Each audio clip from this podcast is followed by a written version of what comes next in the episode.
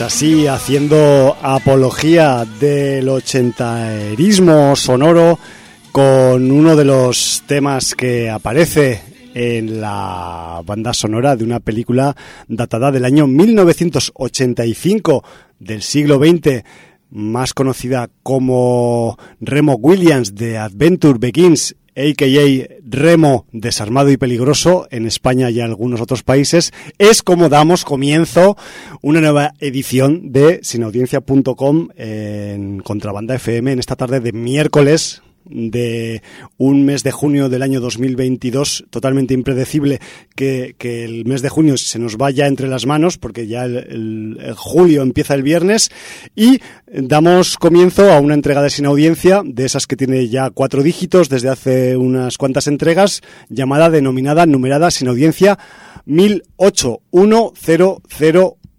en el micro de control y presentando Javi aka Hum y en el micro 3 con su espumilla verde característica de los últimos tiempos tengo a mi partner Jordi. Buenas tardes Jordi. Muy buenas tardes. Eh, hemos empezado con un musicón que de esos que, firmarías tú en un programa de radio musical tuyo propio directamente, ¿no? Hombre, sí, porque es Un, tema muy ahorero del señor Tommy Shaw, eh, guitarrista y cantante, eh, este mm, caballero fue miembro de los Sticks, eh, grupo reconocido. Luego eh, también formó posteriormente parte de los Damn Yankees, un supergrupo de hard rock y ahor que tenía a Jack Blades también en las voces y el bajo, ex, Night Ranger. Tenía al señor Ted Nugent, eh, como guitarra solista, según el señor Jordi Vaquero, el cazador de ciervos. Sí, uno de tantos que cazan ciervos. Que abrió nuestro programa Mil con esa danza de la tierra de las mil danzas, ¿no? Ahí. y luego tenía al, ex batería de Liner Skyner, a Michael Cartelone, junto al señor Tommy Shaw, a las voces y a la guitarra, ¿no?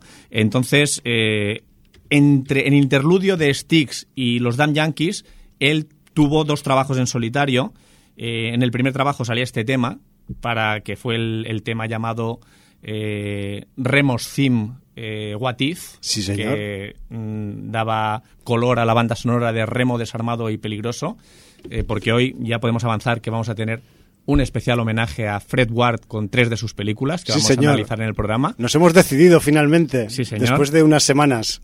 Y, y luego sacó una, una obra maestra de la OR que es un, un, disco de 1987 que se llama Ambition. Yo a todos los amantes del hard rock y el ahor se lo recomiendo porque es un disco de Tommy Shaw brutal. lo van a disfrutar muchísimo. Dicho esto, esta apertura ahorera y musical... Y muy ochentera también. Muy ochentera, sí, sí. Ochenterismo no, lo máximo. podemos negar. Pero bueno, es que la película es del 85. Claro, pues- está en el eje de la década, ¿no? Es como la pura mierda ochentera que mucha gente reivindica por ahí. Pues bueno, Remo, desarmado y peligroso, entre otros eh, personajes y, y caracteres que, que Fred Ward interpretó en su carrera, pues estará hoy, esta tarde, aquí en Sin Audiencia. Esperemos que la selección de tres películas que hemos hecho, que además hablaremos de ellas en orden cronológico, Sí. os gusten y sea de vuestro agrado. Y si no, pues así ya sabéis algo más de ellas. Exacto. Y bueno, pues vamos a empezar como siempre con la interacción con la sin audiencia en el libro de visitas, luego Sí. veremos un poco con los estrenos y hay un poquito de agenda Un que pelín. daremos breve y ya pasaremos a, a este especial A a Fred Ward. Sí, señor. Eh, empezando con el libro de visitas, nos escribe Chemix y nos dice saludos.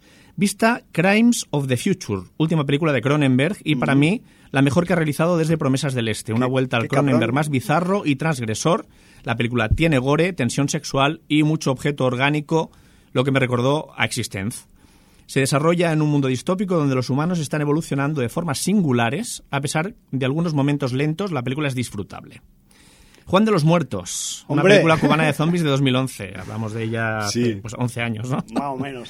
que me agarró de sorpresa. La historia se desarrolla en La Habana, que de pronto se ve infestada por zombies. Decir que los efectos son bastante decentes, pero lo mejor es que es una comedia negra con un humor muy descarado y una buena dosis de crítica social de la realidad cubana. Me pareció muy entretenida. Obi-Wan Kenobi no es una mala serie, aunque esperaba que por lo menos fuera a la altura de The Mandalorian, pero queda por debajo. Y si no pierde más puntos es por el gran Iwan McGregor. Saludos. Bueno, yo al respecto de Cronenberg lo llevo queriendo decir desde hace mucho tiempo. De hecho, creo que desde hace antes incluso del programa 1000 y todos sus programas aledaños. Y es que estoy deseando verla en un cine. O sea, ya he visto que es posible quizás pues eh, conseguir algún visionado online con ella, pero es que yo la vuelta de Cronenberg a la sci-fi de la que le mola a él, yo la quiero ver, no sé si en un festival, pero al menos en un estreno de cine, tío. Y me sabe fatal, y esto es una reflexión en público, pues tener que recurrir a cosas digitales para poder ver esta película que a priori pues eh, pinta muy bien. Eh, hemos de decir que ya se presentó en el Festival de Cannes hace un tiempecillo y que se ve que alguna de esas personas crítica de cine que va a ese festival pues eh, salió del visionado eh, de esta película. Dicen que la parte final es muy intensa, muy eh, estresante y que pone a prueba a según qué perfil de espectadores. Pero yo, yo- yo con Khan estoy cansado. O sea, yo. cada año es la misma historia. Siempre hay Claro, una película. Si no es con Titán, es con Sí, Cronenberg, y si no con tal y, o con hace cual. tres años mm, con la que fuera. Sí, sí, sí, y, sí. Bueno, siem- siempre están con el rollo de, de la película. De hecho, yo creo que están metiendo más terror y más ciencia ficción para poder hablar de los abandonos de sala en el festival. Claro, y aparte Porque porque, les da de comer, es eso. una parte importante también de la industria cinematográfica actualmente, Sí, señor. que hasta en Cannes se nota. Lagartija nos dice, buenas inaudiencers, solo tres cositas rápidas. En la peli de todo en todas partes y a la vez, la protagonista habla con su padre en cantonés, no en mandarín. Toma. En su día, otro actor también hizo alarde de esta variante del idioma en un clásico, Gremlins. En esto juego con ventaja porque mi pareja es de aquellas tierras. Ay. Una peli muy buena hecha con dos duros, también de multiversos, pero mejor que el quiero y no puedo de la continuación de One Davi- digo, Doctor Extraño. Recomendar la gran serie sobre la realización del Padrino, La Oferta, tan interesante como la obra maestra de Coppola, una temporada y diez capitulazos. Y por último, para dar un pelín de envidia, yo vi Top Gun en 4DX. Y sí, es una experiencia genial. Es cierto que la peli no tiene secretos, pero ni falta que le hace. Un abrazo del enviado más allá del muro. Postdata. Obi-Wan no está tan mal. Es cierto que tiene algunos detalles ridículos y coincido con el compi Chemix, que ha quedado un pelín por debajo del señor del casco y su mini Yoda. Pero nada que ver con la gran decepción que fue Boba Fett. Pues muy Bueno. bien. Yo debo decir que ya ha acabado Obi-Wan también. Bueno, quizás, ya hablaremos. quizás para la semana que en viene le pegarás un repasillo, ¿no? Y tenemos al señor Cola Blanca que nos dice Hombre, buenas tú. tardes de calor espacial. Westworld, Westworld, un 10 para el nuevo capítulo. Recordemos que ha vuelto en la cuarta temporada. Jodo. Yo tengo pendiente la tercera todavía. Yo tengo solo me vi el primer yo tengo pendiente todo. ¿no? Pues eh, es imperdonable que no hayas visto la primera con Anthony Hopkins estelar. No puc. Todos están estelares. ¿eh? En Pero catalán es diría no puc. No- no te da la vida. No puedo en chiquitense. The Boys, una pasada a los últimos episodios. Damos fe porque estamos al día y esperando que este viernes llegue el séptimo episodio, que creo que son ocho esta temporada. Ay, y es que a mí me da rabia esto porque se acaba enseguida. Todo Sí, lo pero bueno cuando, se acaba. Cuando las series son un rollo, te meten 22 capítulos. Ya, y cuando las series son vibrantes y estás ahí esperando el capítulo cada semana, te meten 6 u 8. Exacto. Podríamos hablar del capítulo 6, pero no vamos a hablar, porque como No. habla todo el mundo, nosotros ya hablaremos en su momento, cuando Sí. toque. Ya cuando acabemos la serie Eso. hablaremos de los cuatro capítulos que nos quedan para finalizar. Eso, eso.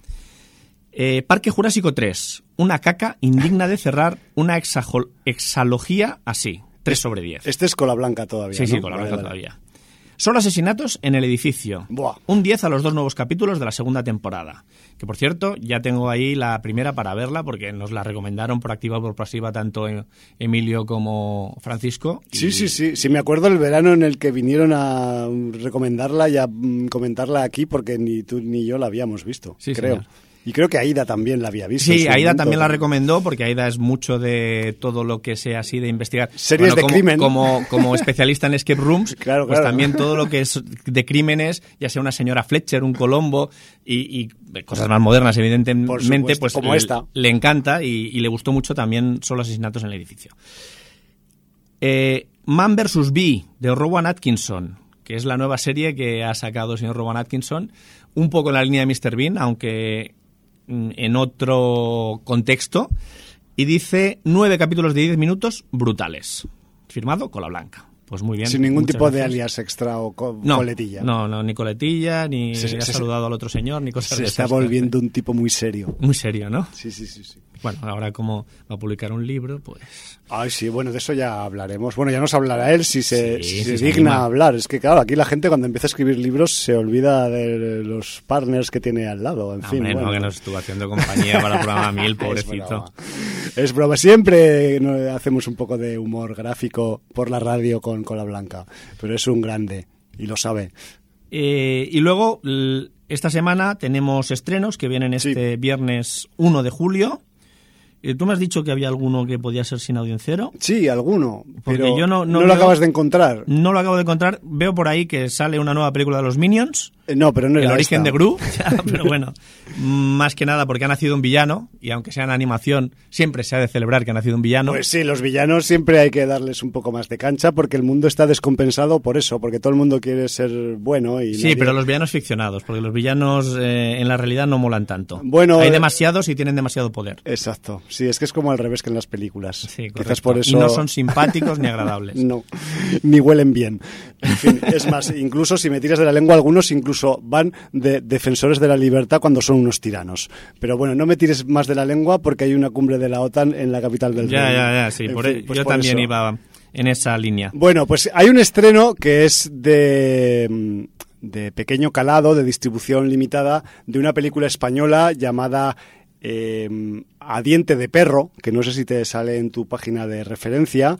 No. Y es una peli de suspense criminal, un poco pues de mafia y así, pero a nivel un poco eh, estatal, a nivel un poco ibérico, ¿no?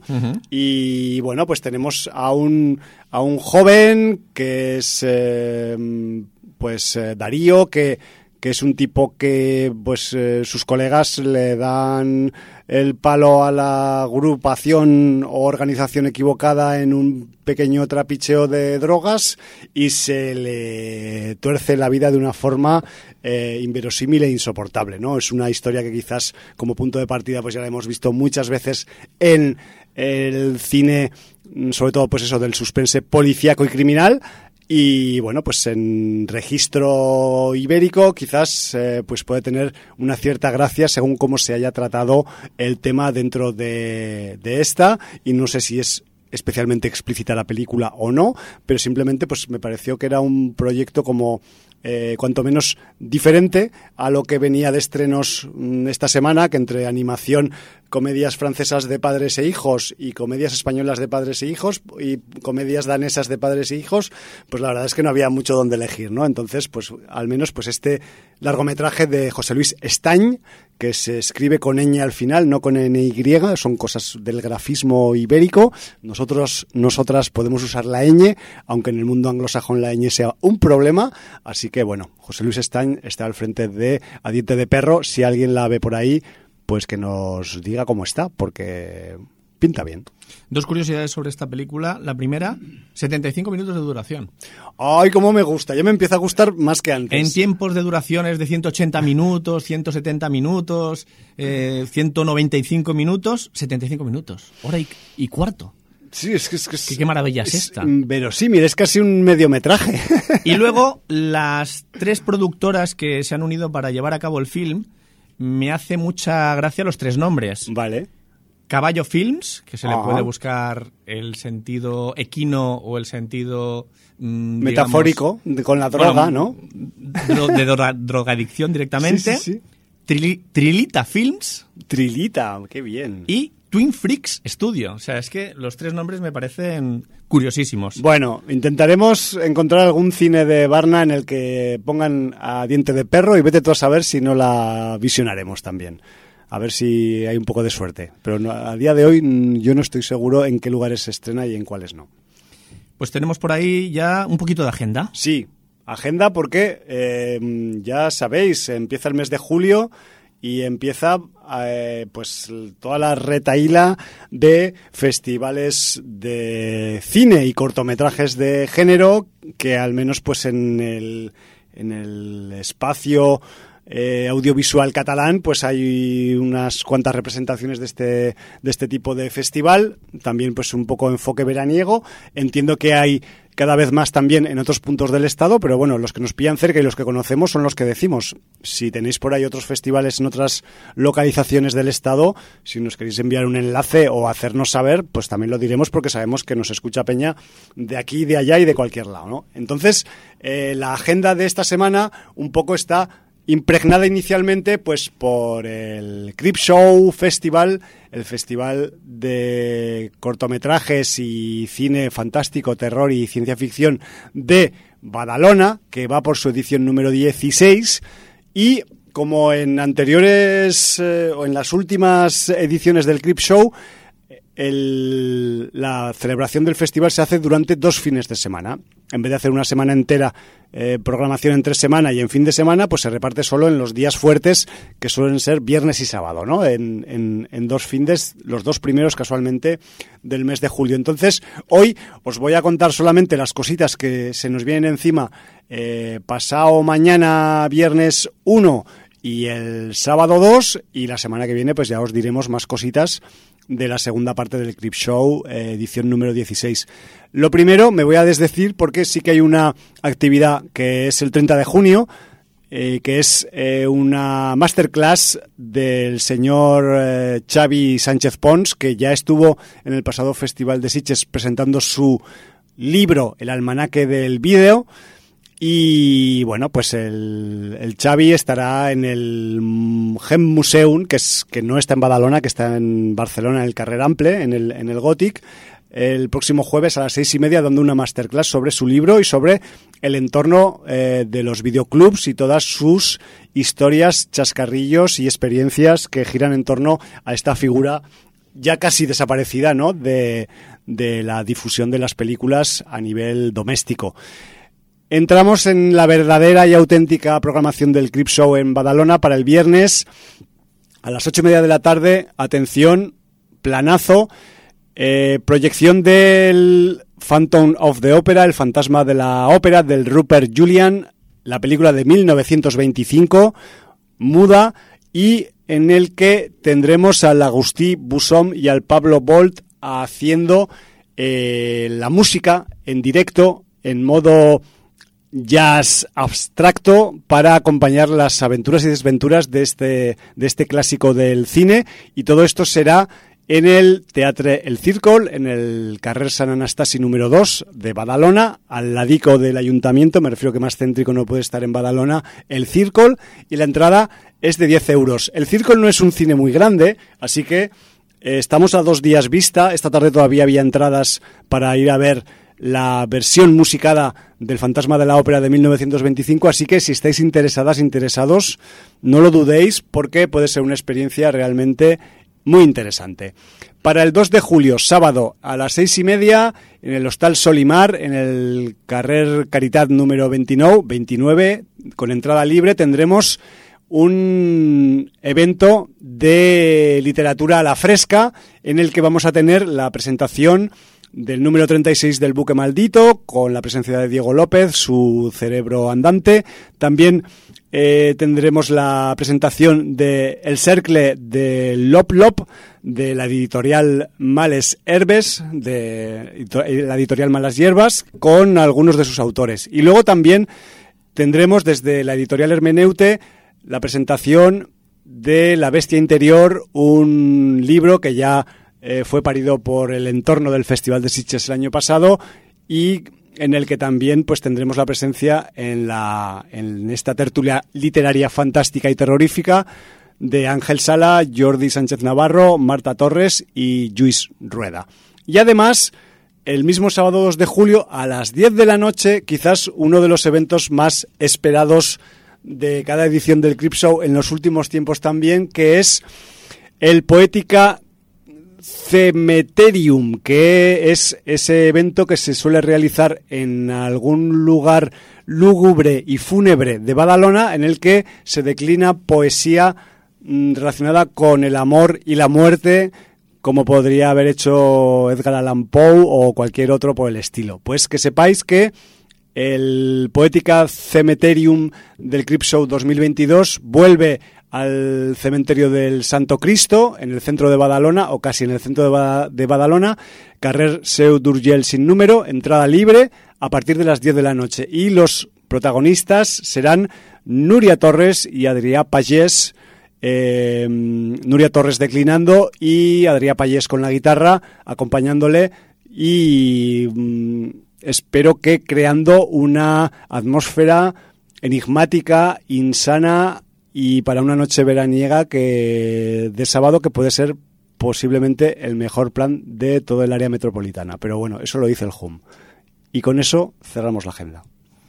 Muy bien, pues ya dicho esto, eh, vamos a pasar a ese especial Fred Ward. Vamos, Fred. Y vamos a empezar, mm, como hemos dicho, por orden cronológico con la primera película de la que vamos a hablar, que además es el tema musical con el que hemos abierto el programa, que es esta eh, Remo Williams de Adventure Begins, aquí llamada Remo desarmado y peligroso. Sí, realmente pues un, un clásico de videoclub, ¿no? De, de, mediados de los años 80 y, y una película que mm, no sé si la gente la recuerda o no, pero en su momento causó una cierta expectación por uno de los personajes que no era el protagonista, pero bueno, quizás de eso vamos, podemos hablar un poquito más adelante y podemos explicar primero mm, qué, qué, hay que tenemos en, en esta Remo, Remo Williams de Adventure Begins, la aventura comienza, una película que en principio se parió con la idea de hacer una franquicia, pero que se acabó quedando en esta película y ya.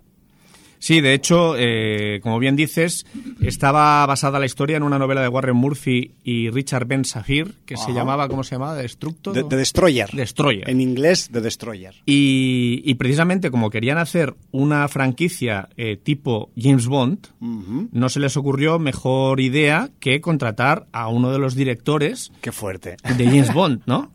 Tal cual. Y, entonces... ¿Y a pues, quién contrataron? Cogieron y llamaron al señor eh, Guy Hamilton. Sí, señor. Y, le dijeron, pues vente a dirigir la película. Sí, además un señor que no solo venía de la franquicia Bond, sino que llegó a hacer eh, cuatro cuatro Bonds y cuatro posiblemente de los mm, mejores Bonds de toda la franquicia Bond. Correcto, es el, director de Goldfinger, de Diamantes para la Eternidad, de Vive y deja morir y del hombre de la pistola de oro. O sea, es que tampoco son Bonds eh, cualquiera, ¿no? No, no, no, para nada. Pero es que además eh, él también fue el director de Funeral en Berlín, de la Batalla de Inglaterra, de Fuerza 10 de Navarone o de Muerte bajo el sol, la adaptación de, de la novela de, de, Agatha Christie. Todo muy británico de Guy Hamilton, siempre. Sí, porque Guy Hamilton nació por accidente en París, porque sus padres eran británicos y vivían en París, pero él es un director británico, y fue el director al que se le encargó el proyecto, que esto mucha gente no lo sabe, de dirigir el Superman de 1978. Hostia, el de... Sí, sí, el que luego dirigió Richard Donner, el, famoso. Sí, sí, sí, Entonces, ¿qué pasó? Pues pasó que precisamente tenía problemas fiscales en Inglaterra, en su país, Ah, amigo. y eh, la- el grueso de la producción se iba a filmar en los Pinewood Studios que estaban en el Reino Unido. Sí, sí, sí. Y entonces, por esos problemas fiscales, no podía estar periodos superiores a 30 días en el Reino Unido. Joder. Y entonces fue cuando los estudios decidieron que no podían estar con un director que no podía estar en el plató y decidieron encargarle a Richard Donner la dirección de Superman. Pues es que ironías que tiene la vida. A ver, eh, Guy Hamilton cuando pilló este proyecto para el 85, pues él estaba ya un poco empezando a retirarse del tema de la dirección porque toda su eh, su grueso de carrera, pues evidentemente está en las décadas de los 60 y los 70. Y de hecho, pues este Remo Williams fue el penúltimo trabajo que realizó como director. Y como curiosidad de Guy Hamilton, aunque es una curiosidad un poco necrológica, diré que falleció en Mallorca. Sí, hace seis Como, años. como muchos En británicos. Palma de Mallorca. Hablábamos hace poco de, de, De- dónde de transcurría la Mallorca, última sí. película de Nicolas Cage, ¿no? Sí, sí, sí. Se cruza Mallorca por todos lados, en fin. Para el guion también contrataron a uno de los guionistas de James Bond para que veáis que, que realmente estaban predispuestos a hacer una saga tipo Hacer James una Bond. franquicia, sí, y señor. cogieron a Christopher Wood, que había sido también guionista en varias películas de Bond. Sí, quizás una franquicia pues más enfocada a policías urbanos y más versados en el crimen de los años 80 y no pues a grandes eh, o sea, a niveles internacionales como, como podría ser James Bond, pero bueno, ahí está la base de, de Destroyer, ¿no? También para para, para aseverar este, est- esta idea que al final pues acabó, sabe- lo sabemos por historia, pues quedándose en una única película y que, y que además pues ha quedado como uno de esos títulos un poco de culto dentro del cine de los 80 en cuanto a acción y en cuanto también pues a película con personaje de, de comentarios lapidarios. Sí, Que, señor. que en los 80 hay unas cuantas de estos. Es que la la película es una fusión de géneros. Sí. Tiene de buddy movie, pero también de mentor y alumno, porque Sí. además el año anterior se había estrenado Karate Kid, ya que hay una, un acercamiento Sí. paródico a Karate Kid, claro. En los 80 el tema del sensei, de alguien que enseña a un discípulo, pues se desarrolló bastante y con el, eh, la popularización de las artes marciales en Occidente, pues más todavía, ¿no? Pero también tiene de agencia secreta, También. tipo Misión Imposible, que nadie te puede conocer. Aquí la influencia de Misión Imposible es de la serie, no de las películas que son posteriores. También tiene de cine de artes marciales. Eh, también tiene de alguna manera mm, toques de comedia. Luego, cinco años después, Ford Farlane adaptaría mm, cosas del formato al que dio pie Remo. Por ejemplo, Y, y hay mucha gente que dice que todo ese batiburrillo le hace nadar en tierra de nadie, porque tan pronto está haciendo eh, chistes o frases lapidarias con imágenes de acción, pero que tienen situaciones jocosas, como tiene mm, eh, trazos del argumento absolutamente serios, eh, muy, muy negros y cabroncetes. y muy cabrones Sí, sí, sí, para el protagonista, incluso para la gente que lo rodea, ¿no? Sí, tal cual, tal cual. esa Para que, cosa. para que lo entendáis mejor, vamos a hacer un poco la sinopsis. Eh, estamos ante un policía eh, que, que, pa- por- que es patrullero de New que es York. patrullero, ¿no? el patrullero mancuso, Sí. y, y, bueno, por unas circunstancias sufre un accidente laboral que desemboca en que le den una nueva identidad dentro de una, de una de esas divisiones del gobierno eh, que nadie conoce. Sí, le cambian un poco la cara. Le, también. le- le convierte en un expendable. Sí, tal cual. ¿vale? De una agencia estatal que solo tiene el grado superior del presidente de Estados Unidos. Y nadie más los conoce por debajo del presidente. No tienen que dar cuentas a nadie. a nadie. Pero aquí también se ve que la producción, pues a ratos tiene helicópteros que filman imágenes cenitales, eh, los especialistas de la película, luego lo haremos, eh, hacen escenas que serían inverosímiles, eh, poder rodarlas hoy en día co- con, con todos los mm, argumentos de, de seguridad laboral De que se necesitan en el claro, trabajo, claro. ¿no? Sí, sí, sí. Etcétera, etcétera. Pero por otro lado, pues tiene elementos muy sencillos de despachos. La supercomputadora del año 85 me parece brutal. A ver, Jordi, o sea, igual que eh, hace apología de ese, de ese factor de las artes marciales que se popularizó mucho en los años 80, también hace del control informático y de la supuesta pues capacidad de manejar información de la informática de los años 80 que también se hacía en aquellos años, tipo juegos de guerra y así. Sí, pero ¿no? me Un encanta poco. la presentación de esa información Ya, que, ya, ya. que es absolutamente inverosímil. Total. Incluso hoy en día que dan en el formato que le dan en la presentación en pantalla, ¿no? Sí, sí, sí. Eh, claro, entonces con este cambio eh, le tienen que hacer, él ya es un tío que había estado en, en una unidad del ejército, era policía, pero le quieren dar un entrenamiento especial para convertirlo en un agente especial del gobierno capaz un- de cualquier misión. En una máquina de matar. Sí. Que, que- que a efectos prácticos eh, podría ser incluso Remo Williams un antecedente de Robocop en un momento dado. directamente, aunque aquí no Con otro tendría rollo. mm, ciberpartes, ¿no? ¿no? simplemente pues Pero eh, de- adiestramiento. Claro, de aquí viene el desarmado y peligroso. Y entonces, de mentor le ponen a un viejo sensei coreano, eh, machista, eh, racista, Mal hablado. mm, que además se cree un ser, ser superior, tocado por la varita de Dios. Eso sí, absolutamente esclavo de las telenovelas. Tal cual. Y además de las telenovelas eh, tipo Hospital Central. urgencias. sí. Urgencias, la que tocara en aquellos años. ¿no? Novelas médicas de Eso, ¿no? sí, sí, sí. Y, y Supermoñas, además. sí, eh, con unas frases lapidarias impagables, brutales, y que está interpretado este personaje, curiosamente, No por un coreano. no, por Joel Grey, que si os acordáis, El famoso Joel Grey. es el, el partener de Liza Minnelli en Cabaret. Sí. Es el presentador del Cabaret, que es un actor americano, pero que está caracterizado de una manera que te crees plenamente que sea un actor oriental. Que de hecho lo nominaron. Creo, por- creo que incluso estuvo nominado al maquillaje por por, esta esta, por esta caracterización. caracterización eh, para bueno, los Oscar. y ojalá también por la interpretación, porque es uno de los puntos fuertes De que tiene película. Remo. Sí, sin el, duda. El sensei coreano que, que tiene por nombre, ahora no lo recuerdo, Chui, Chin, Chuin. No Algo sé, así, no me sí, acuerdo. bueno, en IMDB lo pondrá, pero pues Eso, igual. sí, sí, sí. Bueno,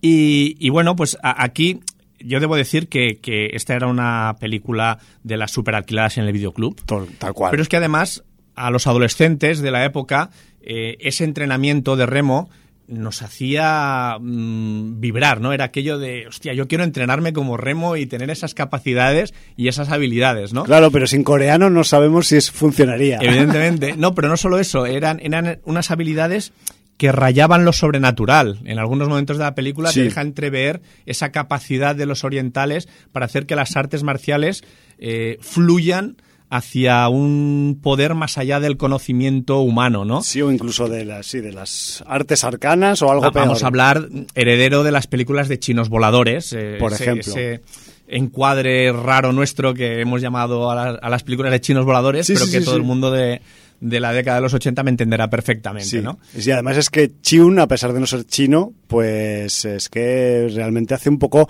apología de toda esa mm, iconografía y de todos esos trucos, porque al final son trucos del cine, ¿no? Debemos decir que Fred Ward para hacer esta película se puso muy en forma, Sí. porque hay muchas escenas en que se ve que no utiliza dobles, que realmente él está haciendo las escenas y, y el tipo pues eh, realmente físicamente está, está muy en forma para llevarlas a cabo. Muy a tope. Le, le ponen a prueba también pensar que es un... O sea, no es un Bond, pero le pasan cosas como a Bond, a nivel de, de pruebas físicas. Sí, Entonces, pero, bueno... pero siempre con, con un poco la filosofía está oriental de enfrentar las cosas de una manera con una ortodoxia diferente Sí. a lo que sería un Bond al uso. Exacto. ¿vale?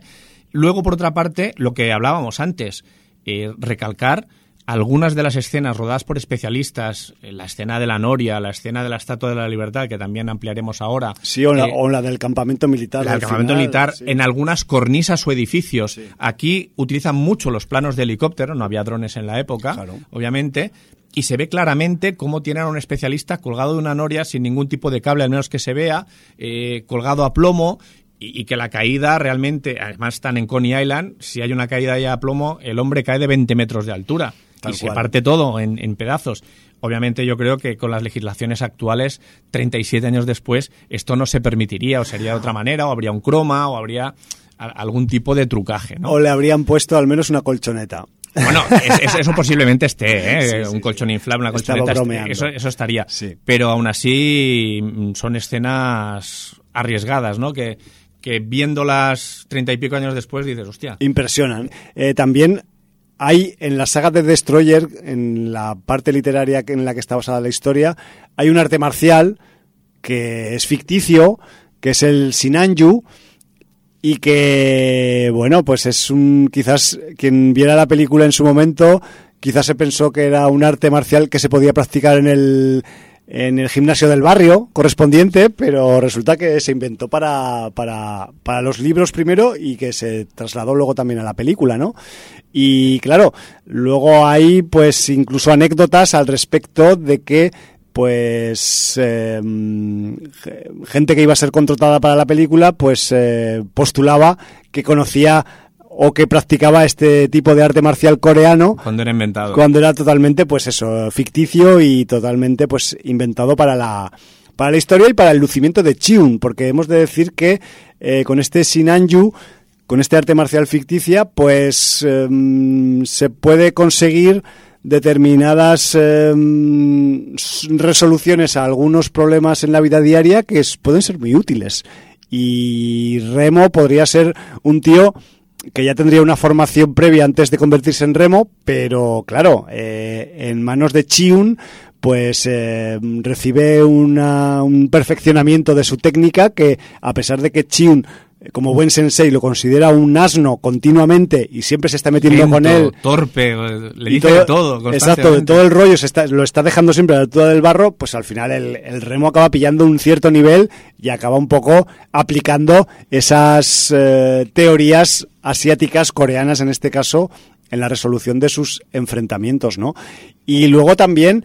Eh, decir que el, que el eh, propio pues eh, Chiun en, en la película también tiene eh, a pesar de ser un tipo polémico por el tipo de comentarios que hace y por el tipo de perfil de, de personaje que tiene, luego... Hay algunos muy desafortunados. luego tiene cosas que son súper visionarias, como es el tema de la alimentación.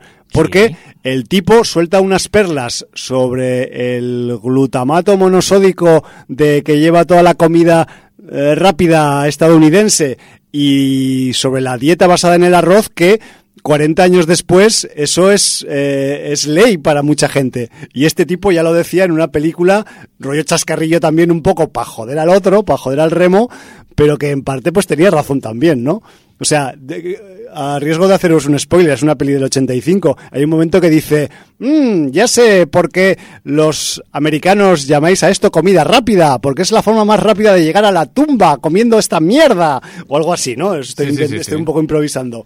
Pues de este rollo. Entonces, bueno, pues eh, que a pesar de que tiene algunos comments que hoy en día pues serían imposibles de poner en un guion porque te, te pondrían una cruz, a pesar de ser un perfil de personaje que ya se ve que es irreverente, histriónico y que está sacado de quicio y de vueltas. Sí, pero ahora no se permite eso. Claro, ahora, no, ahora pues, pues te meterían en The Voice o, no, o no tendrías ninguna cabida por ahí, ¿no? Porque es que mm, mm, eh, siendo un personaje exagerado sí para demostrar que todavía existe gente así y dejarla en ridículo, porque yo creo que eh, este tipo de, de, ironía en un personaje sobre esos comportamientos, lo que hace es dejar esos comportamientos en ridículo y ponerlos en evidencia, pues eh, yo, yo creo que se malentiende al querer prohibir que en una película o en una serie puedan salir. Eh, personajes que tengan estos comportamientos. Yo creo que pueden salir y, han de salir y se han de ridiculizar y han de quedar en evidencia. Porque claro. si no, eh, claro, no podemos sobreproteger eh, a la gente para que piense que esas circunstancias no se dan o, no existen. Lo que hemos es de educar a la gente para que en la vida real no se produzcan. Y esto sigue siendo ficción. y esto sigue siendo ficción en última instancia, además. Vale, pero bueno. Que no se nos olvide, la ficción. Exactamente. Como muy bien decía el letrerito del capítulo 6 de The Voice al principio del capítulo. No olvidéis, esto es ficción. Y van los dos sentidos, ¿eh? porque luego sí, sí, sí, tal cual. la gente que, que, con la polémica de Lightyear, que, que por un beso de una pareja... ¿Qué le eh, pasa a Lightyear? No me he enterado. Pues, es que no leo la prensa últimamente. Con tanta OTAN no... Ah, hay una pareja homosexual ah, femenina... vale, lesbianas. Que, que ella abre la puerta, llega a casa y le da un beso en la boca a su mujer de bienvenida a casa. Pues eso va a adoctrinar a los niños para que se vuelvan homosexuales. Ah, por favor. Claro, Qué yanquis que son todos. Me ganó absolutamente, me ganó absolutamente un meme que salió en Twitter con la cara del varón Ashler Mm, y decía, Andrógino. ¿y, y- y nuestra generación qué? Claro. Nuestra generación tendríamos que ser todos hermafroditas. Andróginos, total. Claro, directamente hermafroditas. Bueno, no, era, era mitad hombre y mitad mujer, Sí, ¿no? sí, sí, o sea, sí. quiere decir, los dos sexos en una persona. Eh, a ver, o sea, de verdad, la gente... Bueno, luego votan lo que votan, ahí lo dejo. Ya, ya, ya. Qué fuerte. Bueno, estábamos con, con Chiun. y sus, Estamos con Chiun, Y sí. sus salidas de tono, que algunas son muy hardcore, pero luego también hemos de decir que algunos de los personajes femeninos que hay en la película, como hay una, una militar, una mayor, que es mujer, Mm. y que también, independientemente de lo que dice el coreano ficticio, también esta mujer debe eh, hacer valer sus derechos en el entorno y el entramado del ejército. Y eso también hay que decirlo de la película. Me refiero que también se ve un personaje femenino fuerte que se enfrenta al establishment militar, que no es poca cosa. Yo preferiría que no hubiera militares, ni mujeres, ni hombres, ni andróginos, ni de ningún tipo. Pero bueno, pero el caso real es que en 1985 en esta película hay una señora que le planta cara a sus superiores con sus comentarios también sa- salidos un poco de tono, mm, des- despreciando un poco su condición de mujer. Y estamos en el 85. Sí, estoy absolutamente de acuerdo, pero hay- en esta película hay una de cal y una de arena. Pues sí, como todo el en rato. cuanto, en cuanto conoce, esto es un pequeñito spoiler, cuando conoce a Remo, toda esa plantar cara, Esa todo ese empoderamiento, sí, sí, sí. independencia, empoderamiento femenino, se viene abajo con una cara de pánfila que se le queda, Ya. protegiéndose detrás de él todo el rato, agarrándolo. Otra vez la dependencia del machirulo por parte de la mujer. Pero luego llega la eh, policía del parking de Nueva York, Sí. negrata, y le pone los puntos sobre las sillas pero otra vez. Quiero decirte que hay una de cal y una Sí, de arena. a ver, o es sea el que- 85, que- baby. Sí, correcto. Entonces, sí que es- hay arranques de, de- de cierto de progres- reivindicación. progresismo. progresismo, pero por otro lado hay clichés de todavía Claro, es que- el hombre tiene que defender a la mujer. Menuda, pero es bueno, que menuda época es ojo, esa, también te tú. digo, al final de la película, con la preparación que tiene Remo, da igual que le acompañe un hombre o una mujer. O sea, yo, yo voy con Remo y me pongo detrás para que me defienda. Y yo, y yo. Eso es así. Y está Chiun, me pongo detrás de Chiun para que me defienda. Yo siempre donde está el chiun, ahí, ahí es donde no va a Ahí- caer la piedra. Correcto. O O no sea se va a chafar la chapa. Y ahí o es independiente de ser hombre y mujer. Es eh, ponte detrás del que te puede proteger para salir vivo de, de la Sí. contienda, ¿no? Sí. Pero bueno, Bueno, y también pues alguna de las características que, que, mm, que es más conocida de esta remo desarmado y peligroso es que tiene una parte de su metraje que acontece en la mitiquísima Estatua de la Libertad de Nueva York. Me refiero que en una de las escenas, pues, y además es bastante larga la escena, por cierto, pues el remo tiene que eh, subir, porque la Estatua de la Libertad, casualmente, en el año de rodaje de remo, estaba totalmente cubierta de andamios, endamiada, para su restauración por su centenario. Correcto. De, De- de de su, hecho- de su, digamos, de su llegada a New York. de hecho se hizo una reproducción de cuello para arriba con, parte, la, sí. con la antorcha de la libertad de la Estatua de Libertad a escala real para rodar algunas imágenes, pero otras se rodaron realmente en la Estatua de la Libertad y dejaron rodar precisamente porque estaban obras y había los andamios. Con todo su andamiaje. Y entonces eh, está rodado entre estudio y, y localización exterior realmente en la Estatua de Libertad. Exacto. Que luego tú decías muy bien que en la carátula Es una del vídeo nos claro. engañaban porque salía la escena de la Estatua de la Libertad con la Estatua de la Libertad sin el andamio. Claro, sale como el remo col- colgado de un pincho de la corona o alguna cosa así. Y, y claro, en la, en, en la película está totalmente la estatua cubierta de, de hierrajos y también pues de, de- de- de tramos de andamio que también, como ya os podéis imaginar, pues funcionan como juncos y como Chiun pues lo ha entrenado muy bien a Remo con el tema de los juncos y de las flexibilidades, pues se aprovecha ¿no? de ese rollo para hacer frente a sus eh, adversarios. No vamos a decir quién está detrás de, de la persecución en la Estatua de la Libertad, pero bueno, es una de esas escenas míticas y además es otra vendida de moto de esas, de las carátulas que a veces pues nos hacían en los videoclubs. Y, Casi siempre. y esta pues es bastante flagrante porque es que no hay no hay aparte de que estoy viendo ahora la carátula ficcionada. Eh, aparte de que no ocurre de noche la escena, esa plena luz del día, pues aparte tenemos la estatua que se ve, pero se ve cubierta de fucking andamios. Que por cierto, lo que decíamos eh, de la nominación a mejor maquillaje para los Oscars del 85, eh, por el maquillaje ¿Sí? del Joel Grey estuvo, Sí. Pero también estuvo la nominación a mejor actor de reparto para Joel Grey a los Globos de Oro. No a los Oscars, pero quiero Y es que me sonaba que algo que- le habían nominado por su actuación. que hubo, hubo ahí nominación Sí, también. Y bueno, que, y que te nominen para un premio haciendo ah, de un personaje que no es de tu etnia en 2022, sabemos que eso no ocurriría nunca, Nunca. pero en el 85 podía ocurrir. De, de hecho, posiblemente no te dejaran hacer de un personaje que no es de tu etnia porque dirían que un actor de esa etnia tendría que hacer el personaje. Sí, por justicia. de, de hecho deberíamos eh, coger el teléfono y llamar a algún coreano y preguntarle qué le parece el retrato que hacen de los coreanos en este... Porque imagino que la gracia de la cuestión es que en el... No sé, no he leído la novela del, del Destroyer, porque aquí realmente el Destroyer no es el Remo, es el Chiun, realmente el que, Sí, es, el que es verdaderamente. Destroyer.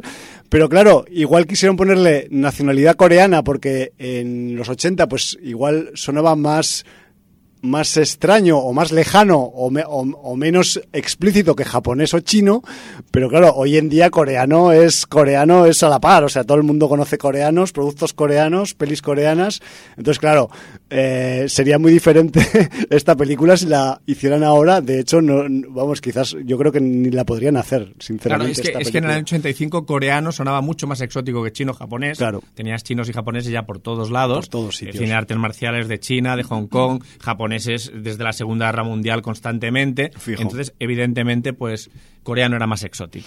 Entonces, Bueno, pero- coreano. pero es- Con un actor americano caracterizado.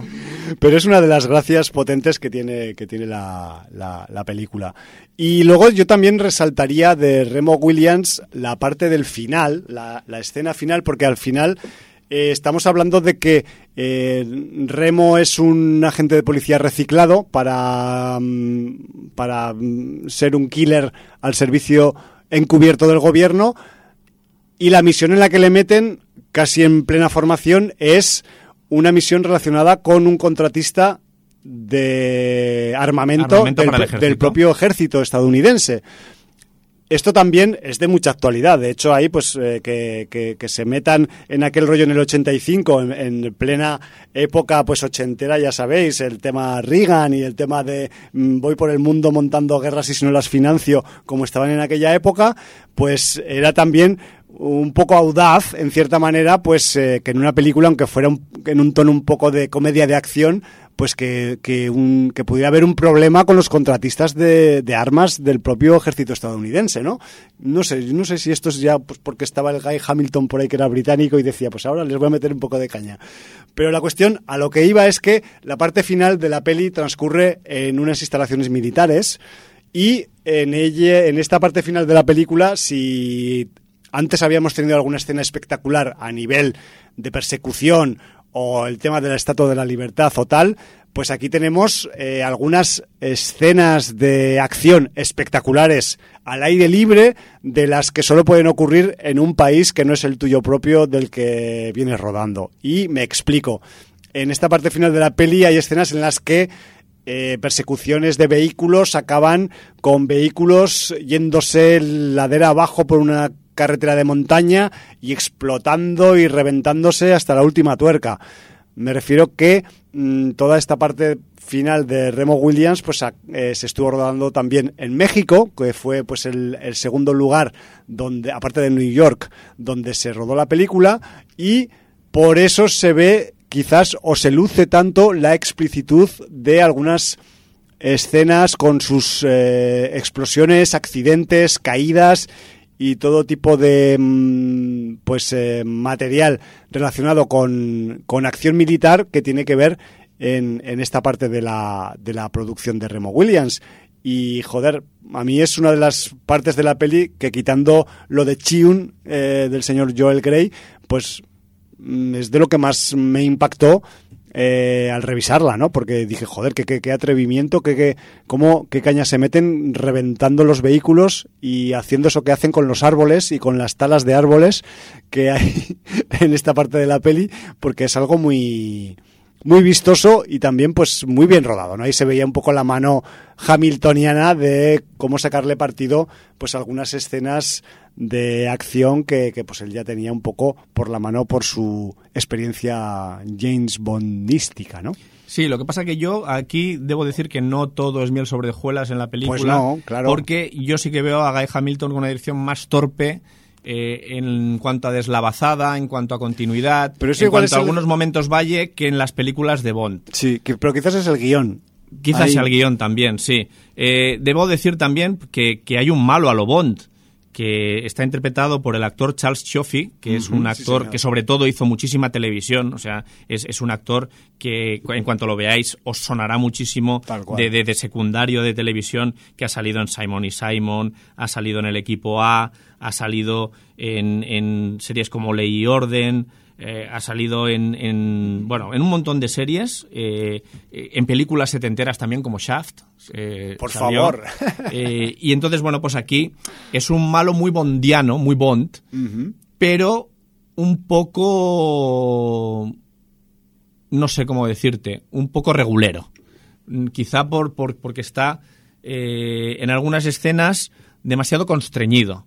Eh, tiene las intenciones, que sobre todo en la parte final de la película ya las lleva a cabo de una manera eh, ya dejado explotar eh, Sí. totalmente, pero eh, él, él de alguna manera durante la película lo ves que se tiene que ir aguantando las ganas de, de realmente llevar a cabo sus planes villanescos, O ¿no? mostrarse como es realmente. Mostrarse como es, sí. Bueno, también es que tiene un papel ahí que... Tiene Solo que le falta el gato blanco para acariciarlo. Pero tiene que mantener unas ciertas apariencias, ¿no? También. Sí, pero al final le da igual ya. Ya, ya, O sea. Quiero decir, ya lleva a cabo unas acciones que dice de perdidos al río, ¿no? Bueno, sí, porque al final el remo le va a chafar el negocio, al final, ¿no? Que es la, que es la, la jugada de la cuestión.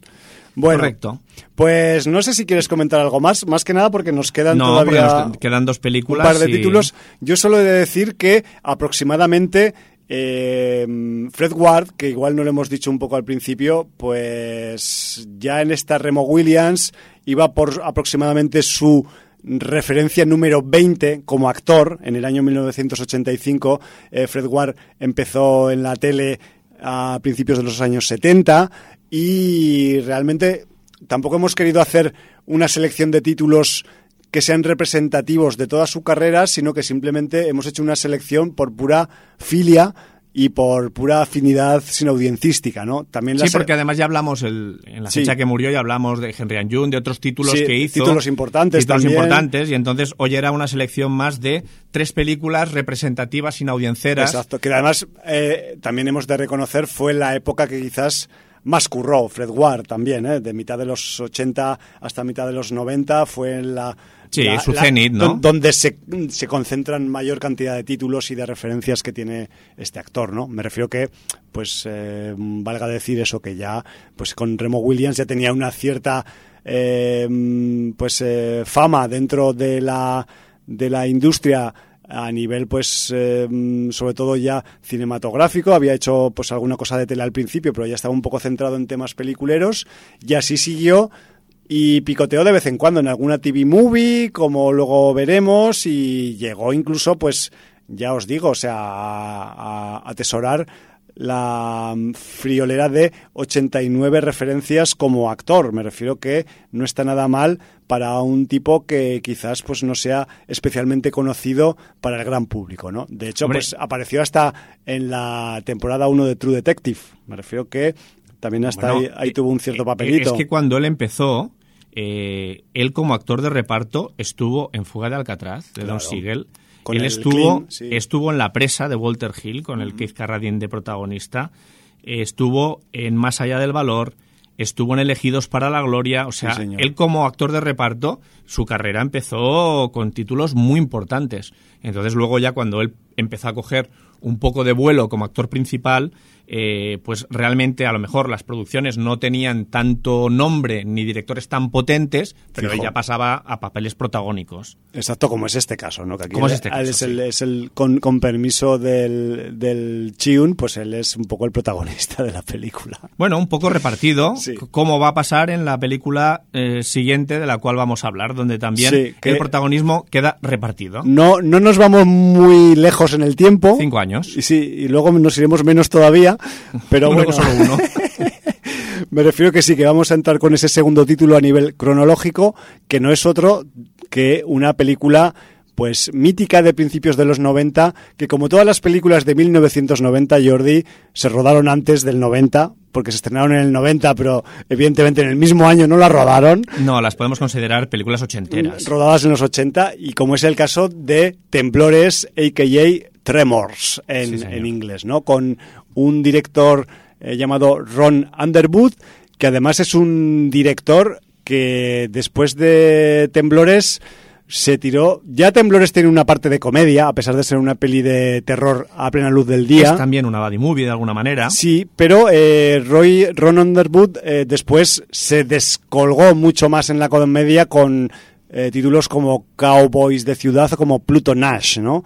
Con ese, con ese negro que hacía gracia. horrorosa, Eddie Murphy. Uf, Sí, uf. pero bueno, quizás Ron Underwood donde más eh, trabajo ha tenido ha sido a partir de los 2000 porque se metió de pleno en el medio televisivo y es un tipo que ha estado en mogollón de series. Me refiero que desde Héroes, Mujeres Desesperadas, Anatomía de Grey, Agentes de S.H.I.E.L.D., Eras una vez, Fair the Walking Dead. Me refiero que el tipo sigue currando hoy en día, Ron Underwood, y sorprendentemente, en el año 90, pues hizo posiblemente una de las mejores pelis. Yo no he visto muchas de él, aparte de esta, porque las que he nombrado mm, prefiero mantenerme lejos de, de ellas.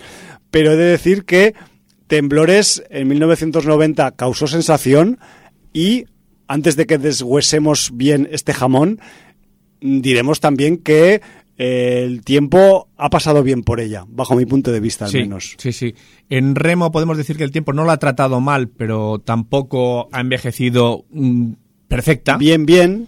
En cambio, Temblores, yo puedo decir que es una película del año 90, han pasado 32 años, una película de terror, ciencia ficción eh, con criaturas, por Sí, decirlo de alguna manera, eh, que ha tenido varias secuelas y, y yo debo decir que ha envejecido muy bien, muy bien. Sí. Es una película mm, que de alguna manera eh, la ves ahora y- y se te queda la sonrisa en la boca. Tal cual. Remo es una película de culto, pero sin duda alguna Temblores es una película de culto de serie B total y absoluta. Exacto. Y En la línea de Hyde, de Hyde en lo culto, en la línea de películas de, de- de- de culto, de esas que los, los cinéfagos del terror la tienen muy, muy dentro, ¿no? Sí, y muy, y muy en estima, ¿no? También. Sí. Bueno, pues eh, diremos también que, que Temblores eh, pues se basa en una... O sea, la sinopsis de, de Temblores pasa por eh, dos amigos que hacen trabajos eh, pues precarios en un pequeño pueblito de Nevada y que hartos de se llama Perfección, ¿no? Perfection, sí. Sí, sí. En, en inglés, Perfection, un pueblo pequeñín, de esos pueblos pequeñines que solo tienen una carretera para salir del pueblo porque está aislado en una parte montañosa, que esto va a ser importante para la trama de Temblores. Sí, señor. Y casualmente, vaya hombre, vaya usted a saber por qué, pues cuando estos dos colegas, hartos un poco de la precariedad rural en Nevada, deciden eh, intentar hacer un movimiento hacia la ciudad eh, grande más cercana en busca de nuevas oportunidades laborales y de otro tipo, pues resulta que empiezan a ocurrir algunos fenómenos extraños en el pueblo, no sé si poner también subterráneos después de fenómenos extraños, que les impiden, primero, marcharse a la gran ciudad y segundo, les hacen quedarse para ayudar a sus vecinos de pueblo, porque como es un pueblo pequeño, pues todos se conocen y tienen que un poco pues eh, arrimar el hombro para averiguar qué carajo está pasando en el pueblo porque están pasando cosas muy raras, ¿no? No sé si me, me he puesto demasiado críptico con la sinopsis de una película tan vieja. Sí, pero... yo tampoco. A ver, no vamos Pero a hacer si quieres, spoilers abiertos, pero yo creo que, que a estas alturas Temblores, eh, que además ha sido saga, que ha tenido varias partes, que en la carátula. En algunas de las carátulas, algunas carátulas. se ven abiertamente las criaturas de las que trata la película o que salen en la película. Eh, bueno, pues mm, tampoco creo que nos debamos esconder demasiado, ¿no? No, hay criaturas debajo del suelo. Sí, señor. Ya está dicho. De ahí vienen los temblores. ¿no? Exacto. Eh, a ver, eh, Temblores, siendo una serie B, siendo una producción muy modesta, Sí, el vestuario, yo estoy convencido de que incluso algunos actores iban con la ropa que van en la vida cotidiana. Posiblemente, sí, sí, sí. Eh, Pues podría ser factible totalmente. Y que hay algunas eh, situaciones, algunos diálogos bastante, porque también la tipología de los personajes es muy cliché. eh, Total. quiero decir, está el, el típico personaje conspiranoico que guarda un montón de armas en casa. que es especialista en armas.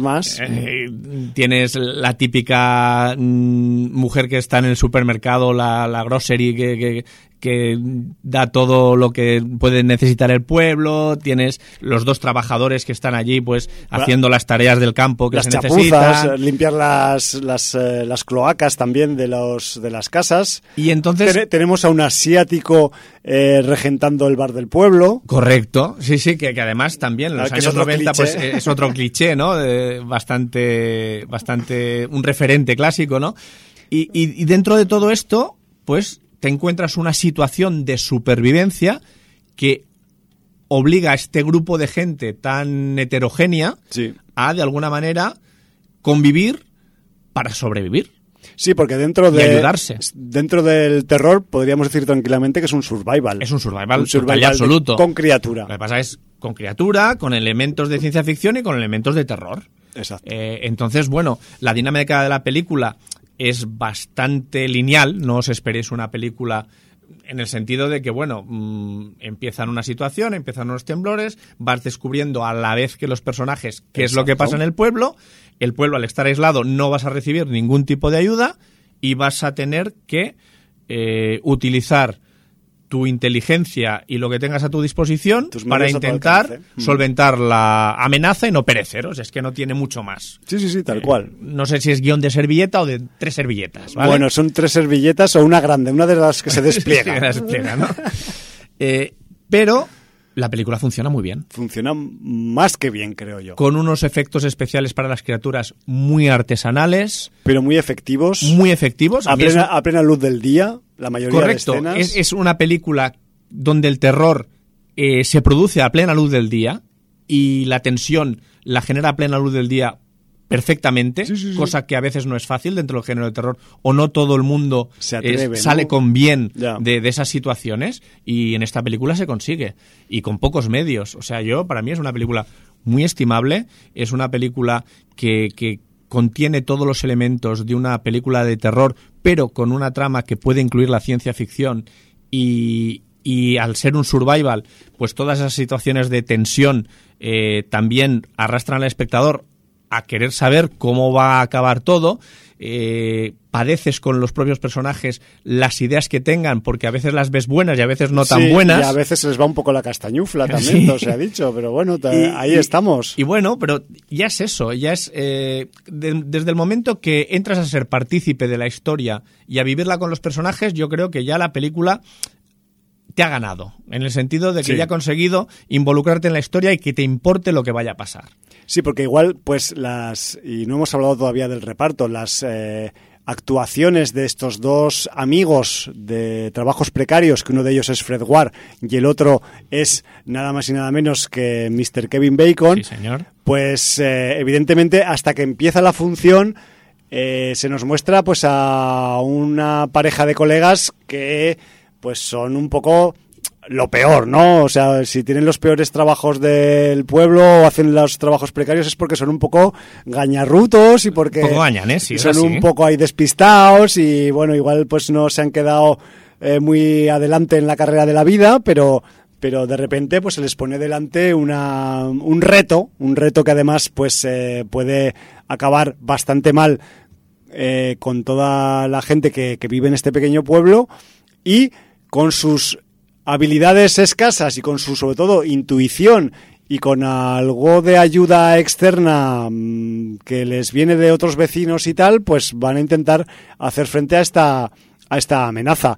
Y a lo que quería ir es que, pues quizás en los primeros minutos de la película, cuando se produce la presentación un poco de esta pareja y tal, sus interpretaciones pueden resultar, en cierta manera, un poco cargantes o un poco demasiado llevadas al, al esperpento del, del trabajador precario rural, pero eh, eso cuando empiezan a hacer acto de presencia los seres que os imagináis, pues eso acaba cortándose de raíz. Me refiero que quizás eh, si mm, al principio os puede, os puede dar alguna pequeña sensación de rechazo a alguno de los personajes, os debemos pedir que tengáis un poco de paciencia porque luego eso se va a revertir y va a convertirse en algo muy interesante.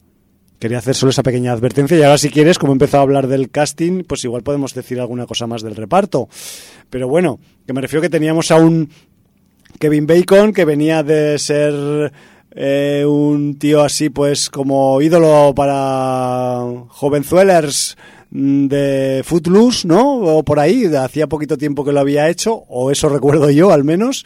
Y bueno, pues aquí le tenemos en un registro, también bastante pipiolo todavía Kevin Bacon, eh, haciendo pues mm, pareja eh, actoral con el Fred Ward, el Fred Ward aportando un poco más de experiencia actoral, no quiero decir que su personaje tenga más experiencia que el de Kevin Bacon, que habría que, que mirar a ver cuál de los dos es más resolutivo, porque cada uno tiene sus pros y sus contras. A, nivel, a nivel de cantidad de películas ha hecho muchísimos más registros Kevin Bacon que Fred Ward. Claro, sí, pero me refiero que, que en, esta, en este momento de su carrera Kevin Bacon estaba pues eh, viviendo un poco todavía su éxito de, de ídolo teen, un poco también. Sí, sí, así es. Es que, no, es que no tiene ni pelo en la barba casi el tipo. Me refiero que ese nivel pues, pues eh, contrasta un poco con esa, con esa cara experimentada ¿no? que ya tenía Fred Ward en el 89 o en el 90 cuando se rodara la película y que, bueno, eh, ellos se reparten un poco también la, la presión que el guion ejerce sobre ellos y se mm, compaginan más bien que mal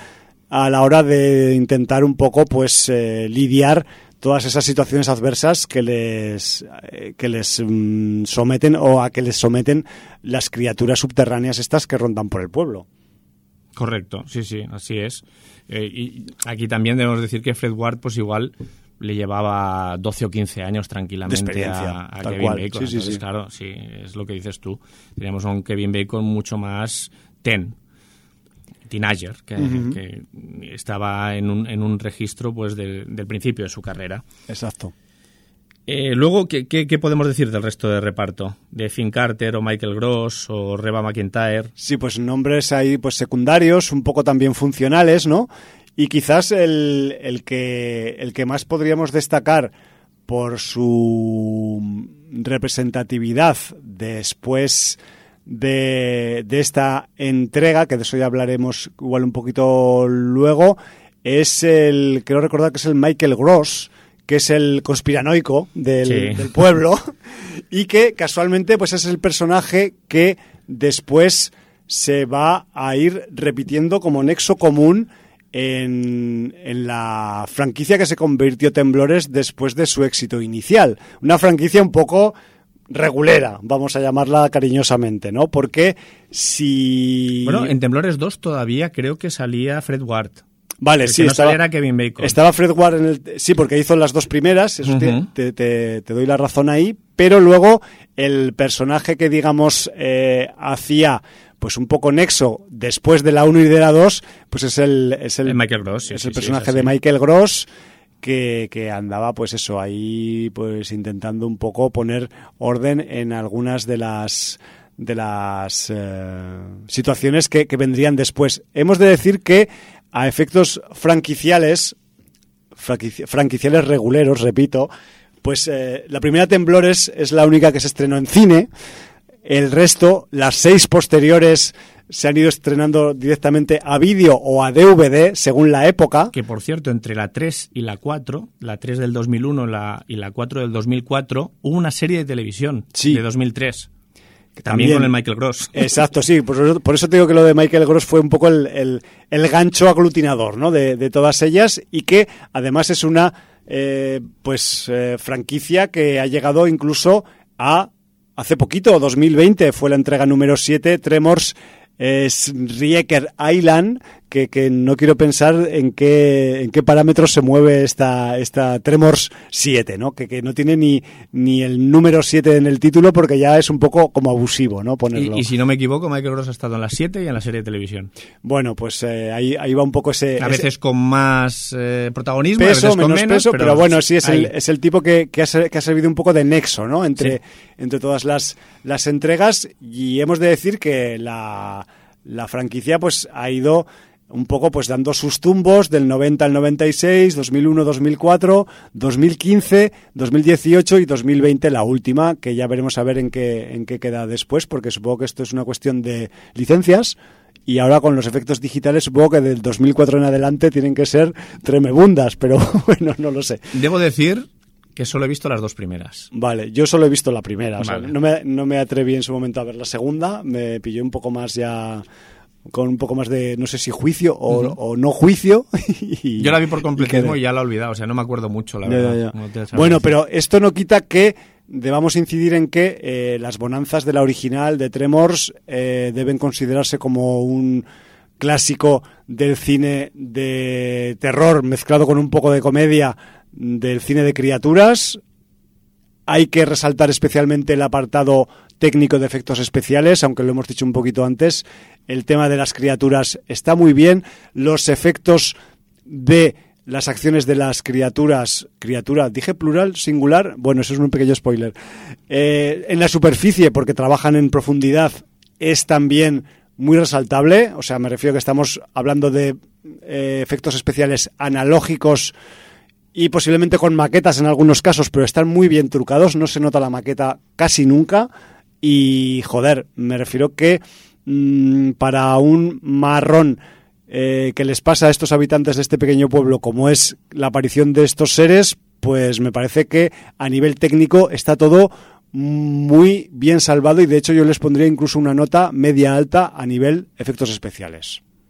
No sé. Y luego también voy a decir para el que alabe el comportamiento de los velociraptores en Parque Jurásico, pues que también a lo mejor eh, los, las criaturas de Tremors pues también tienen, no sé si llamarlos comportamientos inteligentes, pero sí comportamientos astutos de cara a la caza. De aprendizaje, diría yo. Aprenden sí. de sus experiencias. Sí, sí. La prueba y el error hacen que sepan cuándo tienen que cambiar su manera de proceder. Exacto. Y también he de decir que a efectos de ciencia ficción, de concepto de ciencia ficción dentro de la función, tenemos, aunque no se habla explícitamente del origen de estas criaturas, lo cual a mí me hace me da tentaciones de ver más entregas a ver si se, a explica, si se explica algo ¿no? o no sí. porque no se explica nada pero lo que sí se explica es el por qué aparecen donde aparecen y por qué aparecen en los aledaños de este pueblo.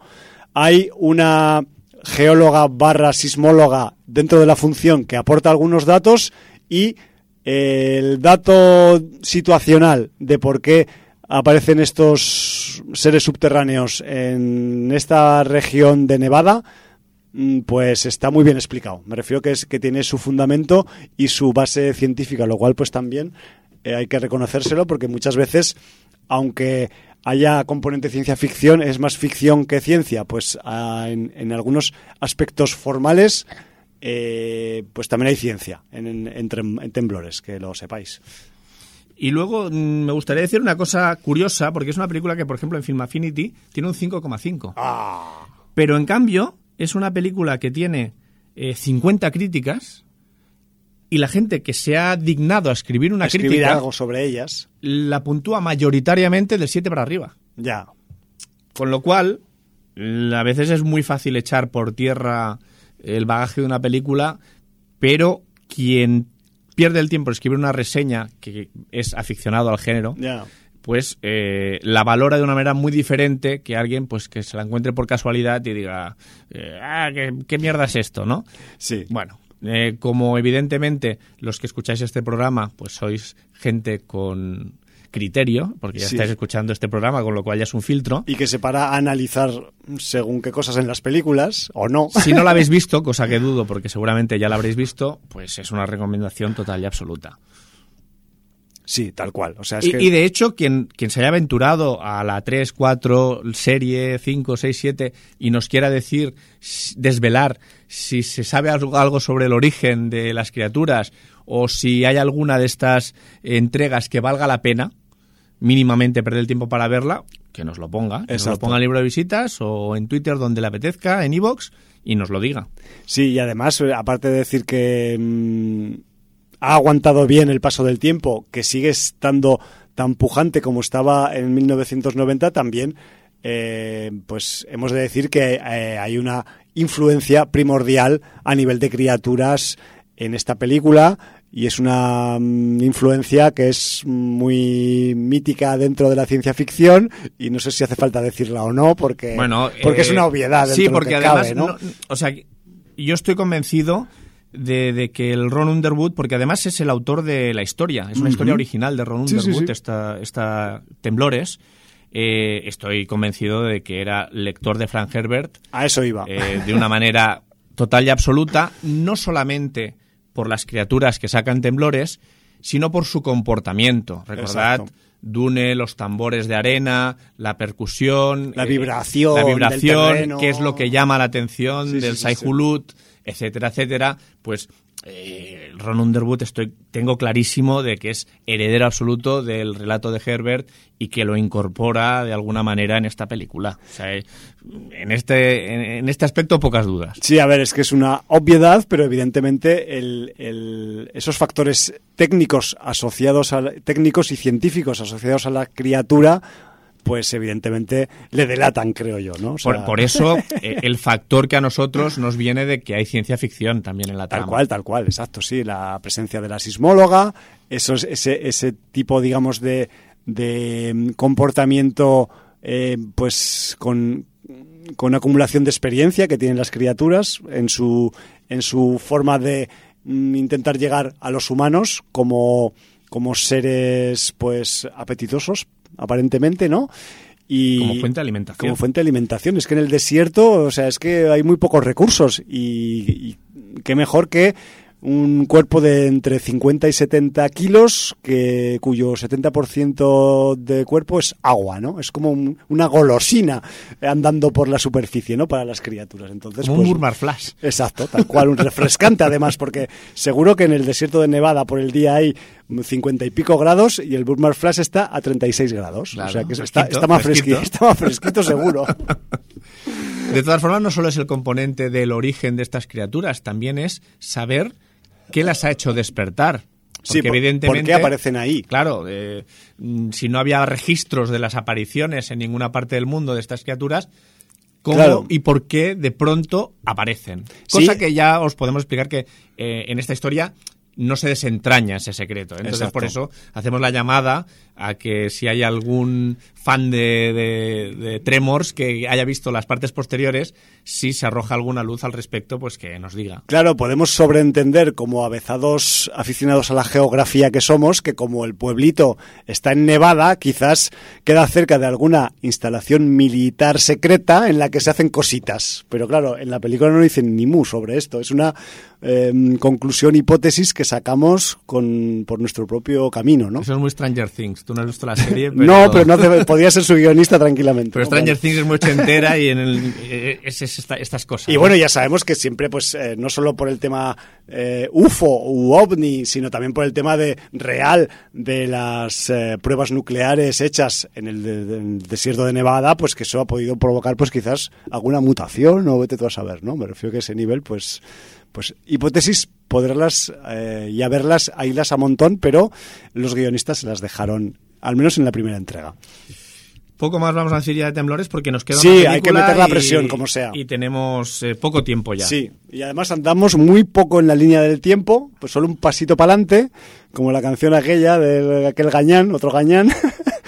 Y nos vamos al año, creo que en 1991, directamente, tal cual, sin andar mucho más. Al año siguiente. Sí, señor. por cierto, no hemos dicho nada de estas producciones, pues son todo producciones, quizás Remora la más larga, que se iba casi a las dos horas, pero las otras dos producciones de hora y media. Sí, esta es, creo que 87. De hecho, es Sí, de las que baja de la hora y 87 media. y, y la siguiente película, 96 minutos. Pues 1991, producción para la televisión, para la cadena HBO. Que ya existía en el 91. Sí, señor. Quien tenga la plataforma, decir que la tiene, que la tiene en, en Ah, la qué plataforma de HBO. Qué bueno, o sea, no la has tenido que buscar. No, solamente en versión original subtitulada, Ah, mira. lo cual también está bien. Me alegro, me alegro. Sí, porque hay algunas películas que no las traen dobladas. Exacto. Eh, quien quiera conseguir por la red de redes hay versión doblada, pero evidentemente es un doblaje de estos noventeros, bueno, un poco cutre. Yo Sí, sí, burdo, ¿no? Por Sí, decirlo de alguna eh, forma. Mira que hay grandes profesionales de doblaje, pero esto al ser una película de televisión no fue un doblaje esmerado con profesionales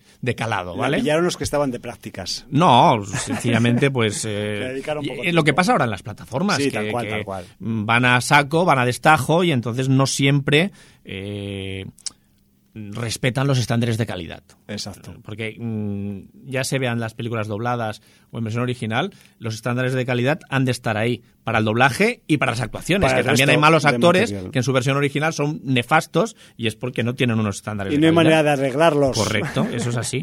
Bueno, ¿nos vas a decir el título de este nuevo Te lo voy a decir en de inglés y en castellano. Vale, vale. Cast a Deadly Spell, Ay. que eh, tuvo dos nombres en castellano, supongo que uno para Sudamérica y otro para España, El sello de Satán o Oh. Hechizo Letal. Hechizo letal la había oído yo alguna vez, pero bueno. Sí. Bueno, pues... eh, Y además un director también muy especialito que casualmente entronca con el director de la primera película de Fred Ward que hemos comentado. Un tipo que también, de otra época, pero que también ha tenido participación en la saga Bond. El señor Martin Campbell, que nos ha dado pues algunas de cal y algunas de arena hombre, con su no- nos ha- currículum. Nos ha, dado para mí el mejor Bond de la edad mo- moderna, el primer Bond de Daniel Craig, el- ese Casino Royale, Sí, que me parece una película magnífica. También hizo GoldenEye con el, con el otro, el... No es una mala No- película no de Pierce mal, Brosnan. de Pierce no, sí, Brosnan. sí. O sea, que quiero decir... Y de hecho yo es que me acuerdo de Martin Campbell, aparte de por su mierda de película sobre linterna verde, porque eso no se lo Eh, perdonaré nunca. eh, nunca, nunca. He de decir que en los últimos tiempos nos ha dado La Protegida hace escasísimo tiempo, sin audiencia 993, y un poquito antes, como 200 y pico programas antes que La Protegida, El Extranjero, con también Pierce Brosnan, creo recordar, y con, y con Jackie Chan, bastante crepuscular, en, eh, y que la comentamos también en su sin audiencia 773. Sí, señor. Debo decir que hizo la película del zorro de Antonio Banderas, eh, que si no me equivoco era Anthony Hopkins, el que hacía de, de mentor del zorro, la máscara del zorro, y salía la Catherine Zeta-Jones. Sí, no me acuerdo, si te digo la verdad. Pero tiene esta- una pe- Esta la vi en un autobús, si no me acuerdo. Tiene una película distópica del año 94 que yo recuerdo con bastante cariño.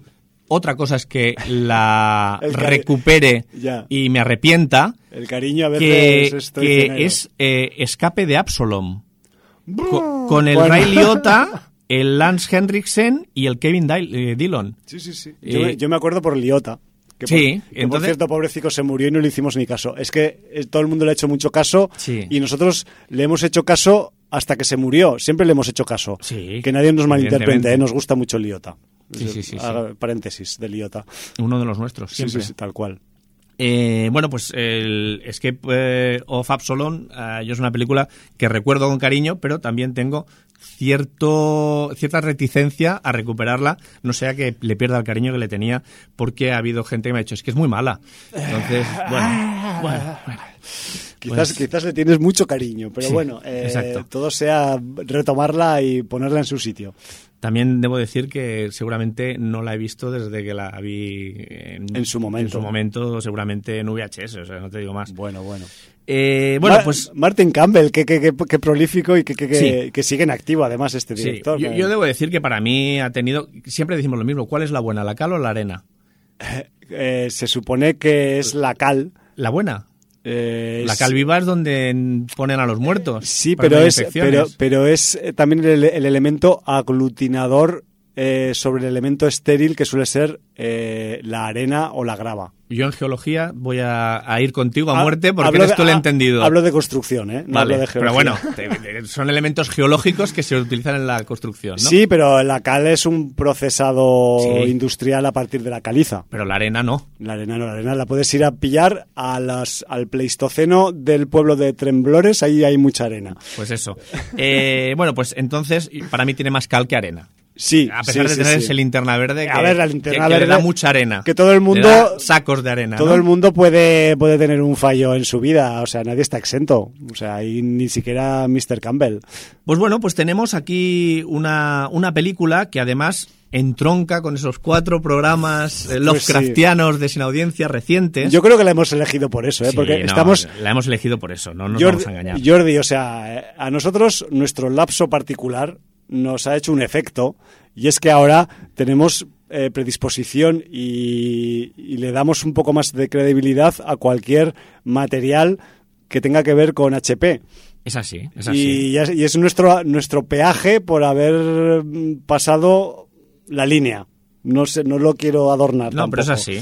Bueno, pues ¿qué tenemos aquí? Una película de cine negro con entroncado con género fantástico. Fantástico total. Y comedia. Sí, de nuevo. de nuevo. Eh, aquí tenemos a un detective privado que interpreta a Fred Ward, que se llama Harry Philip Lovecraft, directamente. O sea, no, no, no, queremos hacer ningún tipo de guiño, vamos a hacerlo directamente investigador privado. Estamos en 1948 sí. en, Los, Ángeles. Los, Ángeles. en Hollywood, además con gente afín a todo el mundo de la industria cinematográfica, pero en un mundo que existe la magia.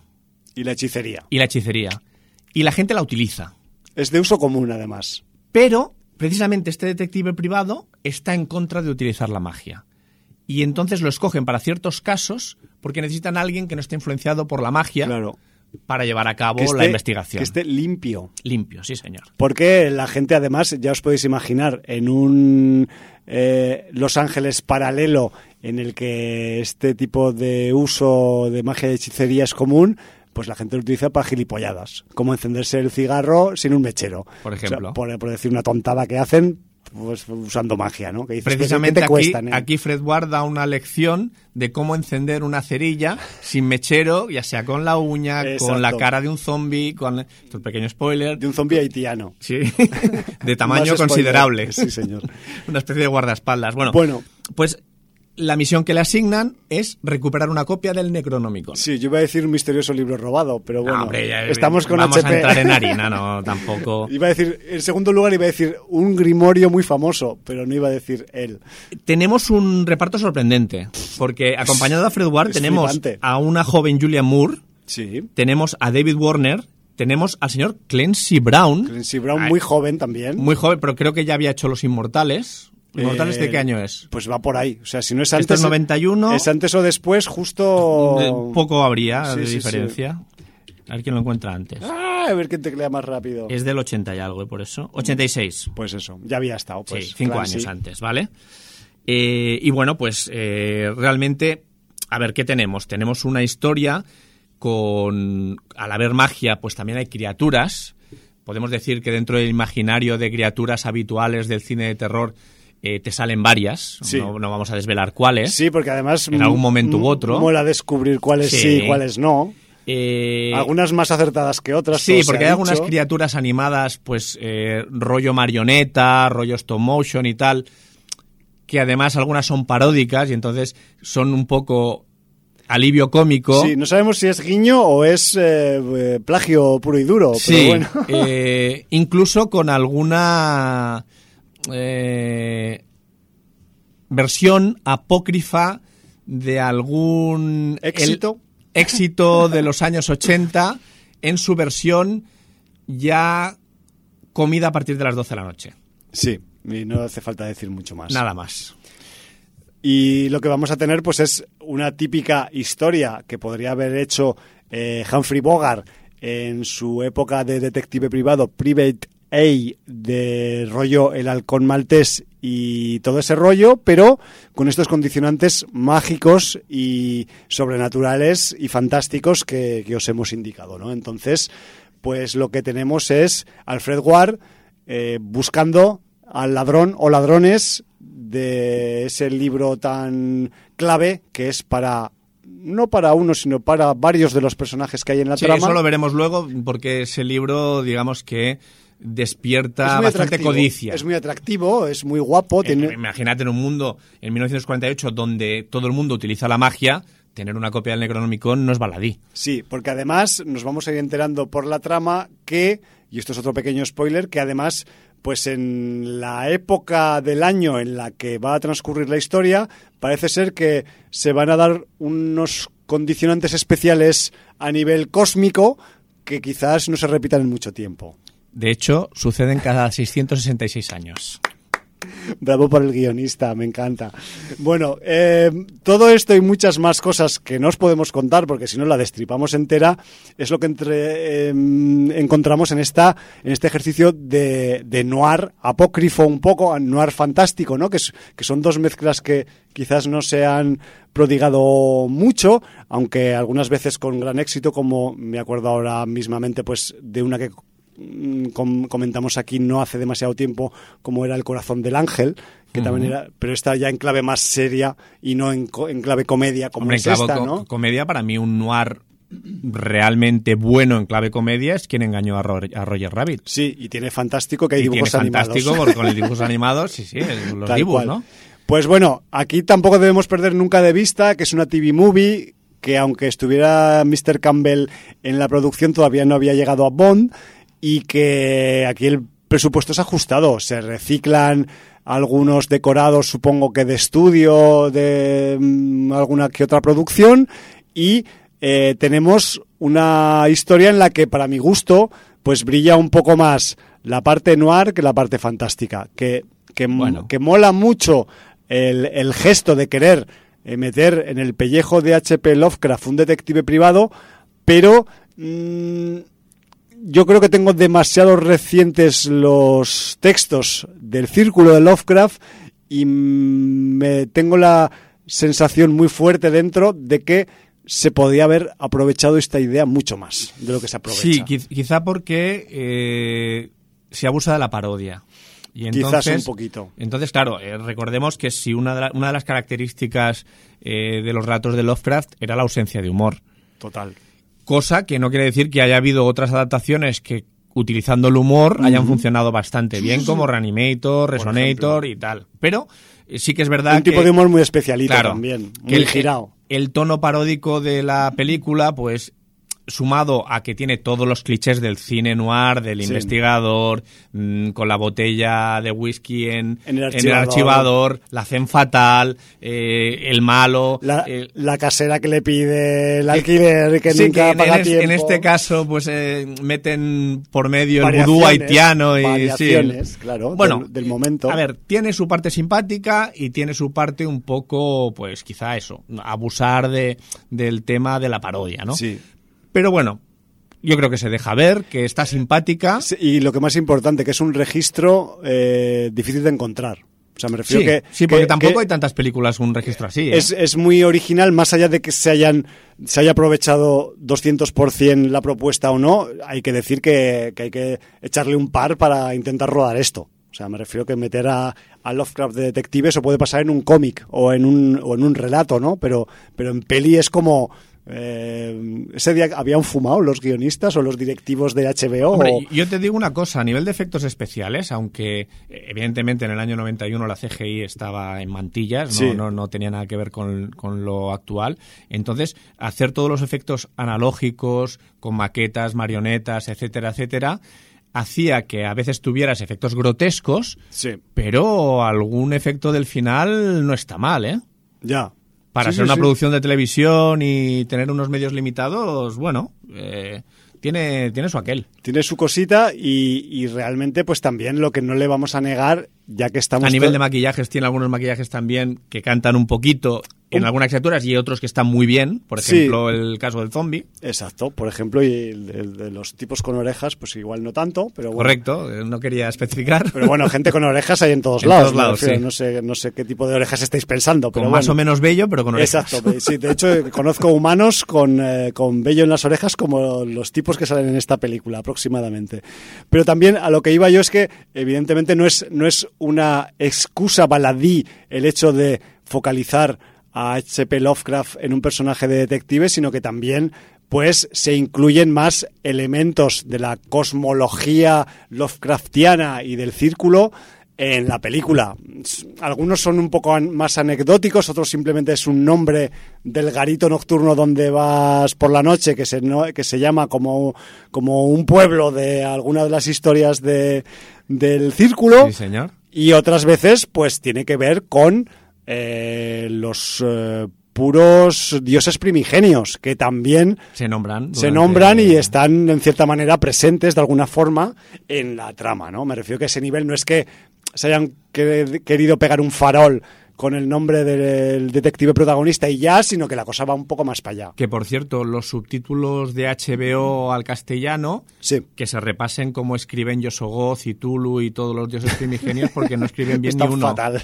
Lo ponen fonético. Sí, sí, lo ponen fonético, pero con una transcripción, madre mía. Sí, y, y de todo este reparto que tenemos tan, tan bondadoso a efectos actorales, yo he de decir que me quedo, o sea, con permiso de Fred Ward, con las intervenciones del David Warner, que se pega algunos discursos y algunos speeches que realmente ya sabemos que es un tipo británico que viene de la escuela clásica y que cuando tiene que ver con algún tipo de, de pues eso de conocimiento arcano o algún tipo de declinación que tiene que ver con, con el libro que se está buscando en la trama pues el el señor eh, Warner pues se luce bastante más. De hecho, me refiero que ahí sí que se nota un poco la, diferencia de escuelas, ¿no? Y, joder, no es el protagonista, pero cuando sale, eh, chapó, chapó porque, porque le da, le da, le da punch a las escenas en las que sale. Y luego también es sorprendente ver a una Julianne Moore, pues también en su comienzo un poco de, eh, de carrera, ¿no? Porque aquí, pues, hace de em, vieja conocida de HP, que se ve que tuvieron algún tipo de contacto cercano en el pasado, y ahora pues el personaje de Julian Moore en el momento que empieza la película pues es artista dentro de un club nocturno de esos que cantan con orquesta eh, de un montón de gente, ¿no? Me refiero que ese nivel, pues creo que no canta ella porque en los créditos no sale como cantante, no sale acreditada No, también la manera de cantar es muy susurrada, o sea que no... Pero sí que hemos de decir que, pues eso, Julian Moore también tiene un papel importante en la trama, aunque eh, más importancia tienen algunos otros personajes femeninos por su condición fisiológica, que también eso tiene que ver con la trama y su desenlace. Sí, señor. Eh, decir que además el cambio físico de Clancy Brown, de quien lo viera en Los Inmortales, a quien lo vea esta película, donde es el regente del club donde canta Julian Moore. Exacto. Y aquí está de una especie de, de guaperas con, bigotito, traje impecable, un poco gigoló, ¿no? Sí, sí, eh, sí pues repeinado para atrás. Sí, sí. Es curioso porque de ser un, un, un gigantón esperpéntico, eh, mm, solo puede quedar uno y además con unas facciones casi monstruosas. Sí, grotescas un Grotescas, pues a ser un, tipo repeinado guaperas de los años 40 y finales de los 40, eh, mm, director de un club que, bueno, que es otro registro al que no nos tiene acostumbrados. Exacto, sí, sí, es que nos mola mucho que se mimeticen y se cambien de rol los actores. Recordemos que tenéis, ya recomendamos Historias de la Morgue con Clancy Brown, una, por ejemplo. Una película de, de capítulos eh, que, no está nada mal, que hizo recientemente. Pues no sé si nos quedaría decir que, que de esta película, de eh, Cast a Deadly Spell, pues hubo, hubo una secuela Hostia, esto no lo sabía yo. Sí, una secuela un poco extraña porque eh, yo tampoco la he visto, estoy leyendo directamente la, eh, la ficha de la película y sus consecuencias, ¿no? Eh, una secuela que fue para el año, creo que cinco años después, además no se esperaron, no se esperaron poco, se esperaron mucho para sacarla. Se titula Witch Hunt, es del año 94 y eh, cuidado porque si lo digo, me- si no lo digo me muero. Está dirigida por Paul Schrader y, y está protagonizada por Dennis Hopper y transcurre en los años 50 y parece ser que eh, cambian un poco el- la magia por el comunismo. Sí, es, es como una ¿Pero es- especie... pero es secuela? Eso ¿Tiene dicen, que ver? eso dicen las crónicas. Madre mía. Entonces, bueno, ¿También es, producida por HBO? ¿Lo puedes sí, ver? claro, claro, es que es, es otra TV movie de HBO Es que no, no me pega nada. Ya. Dennis Hopper, Paul Schrader de director. y es que además me dan ganas hasta de y- verla. Y cambiar eh, la magia por el comunismo. Qué curioso. Imagínate ¿no? los años 50, todo lleno de comunistas, ¿no? Y, Sí, sí. y un detective que combate comunistas o algo así, o que no sé. A mí me No parece lo sé, pero también los años de macarcismo son por ahí aquellos, andaban, por ¿no? eso, por eso está, está, digamos, encuadrada en esa, en esa época. En la, en, en la época de la caza de comunistas en los ámbitos artísticos de Estados Unidos, Sí, sí. no solo del cine, sino en cualquier ámbito. Y, y, joder, cuando menos como eh, propuesta me parece también eh, súper Muy loca. atractiva y loca, ¿no? Es loca la del HP, pero la de ponerte ahí a eso a, a buscar comunistas, pues ya me parece la hostia. Pero bueno, yo qué sé. eh, estoy entrando en la ficha de la de Witch Hunt en directo y Dennis Hopper aparece como Harry Phillips Lovecraft. O sea, que interpreta al detective. Exacto. Pues eh, seguramente si está producida por HBO la tendré en la plataforma, pues igual le echo un vistazo y te digo el qué. Y si acaso me, me avisas si... La caza de la bruja, de Witch Hunt. Witch Hunt, sin ningún tipo de artículo. Vale, Witch Hunt. Witch caza de brujas. tal cual, sí. Caza de brujas que, bueno, claro, la caza de brujas de macarcismo, pues también... Exacto, no confundirla con un- alguna película de reciente que se llama igual. Esta es de 1994. Perfecto. Pues y, y yo qué sé, yo habrá que averiguar. Ya con esto no sé si estamos abriendo puertas que no deberíamos abrir. Puertas pero- al infierno. Pero ya están, a- ya están abiertas y... Hombre, siete partes de temblores y una serie, ahora una parte, una segunda parte de Casta Deadly Spell. Bueno, pues oye, a veces hay puertas que se pueden o no se pueden cruzar, pero la sin audiencia no podrá decir que no les damos bazas Exacto. para que las jueguen. Tal Ahí cual. a partir de ese punto, Evidentemente. Y con esto, pues igual ya estamos un poco sí, llegando a de nuestra tiempo estamos para fuera variar, de pero tiempo. bueno, era un especial. Es- Era un especial. eh, reitero que la carrera de Fred Ward eh, tiene un montón de material reseñable. Nosotros eh, nos hemos decantado pues por tres títulos por puro eh, gusto personal o colectivo, si nos consideramos un colectivo, Tres títulos que yo creo que dan juego. que dan juego, que, que no están hipertrillados dentro de su filmografía, porque hay otros que están también pues un poco más machacados o son más conocidos porque son más importantes a efectos de popularidad. Y, y que son tres películas que yo que sé, que no os las van a poner en la filmoteca. Ojalá las pusieran.